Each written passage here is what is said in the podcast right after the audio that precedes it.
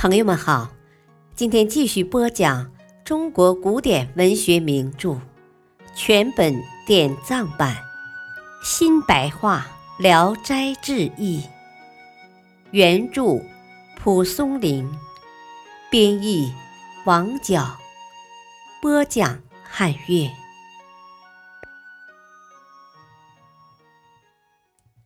卷一。焦明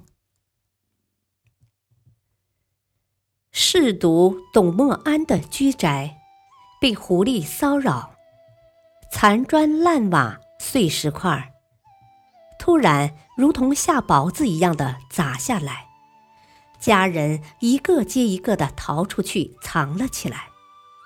等他不砸了的时候，才敢出来干活。董默安很忧虑。就借用兵部侍郎孙作庭的宅子，搬过去避乱。可是狐狸的骚扰依然如故。一天，他在午门外等候早朝，恰巧说起狐狸的骚扰。有个大臣说：“关东道士焦明住在内城，他运用敕勒术挟持妖魔鬼怪。”很有效。董默安就去登门求助，道士用朱砂给他写了一道符，叫他回去贴到墙上。可是狐狸居然不害怕，抛砖扔瓦更为严重了。董默安又去告诉道士，道士火了，亲自来到董默安的家里，筑起法坛。做起法术，不一会儿，看见一只大狐狸夹着尾巴趴在潭下。家人受他侵害已经很久了，都怀着很深的怨恨。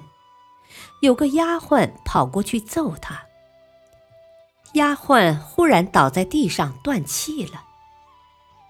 道士说：“这个家伙很猖獗，我还不能马上制服他。”一个女子怎能这样轻率地侵犯他呢？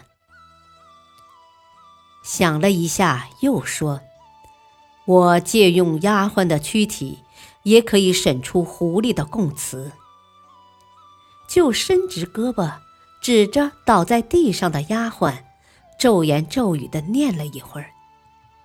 丫鬟忽然爬起来，直溜溜地跪在地上。道士审问他的家乡住处，丫鬟说着狐狸的话：“我生在西域，串进首都的一共十八个。”道士说：“天子脚下怎能容留你们久住？应该迅速退出去。”狐狸不回答，道士拍着桌子，怒气冲冲地说。你想抗拒我的命令吗？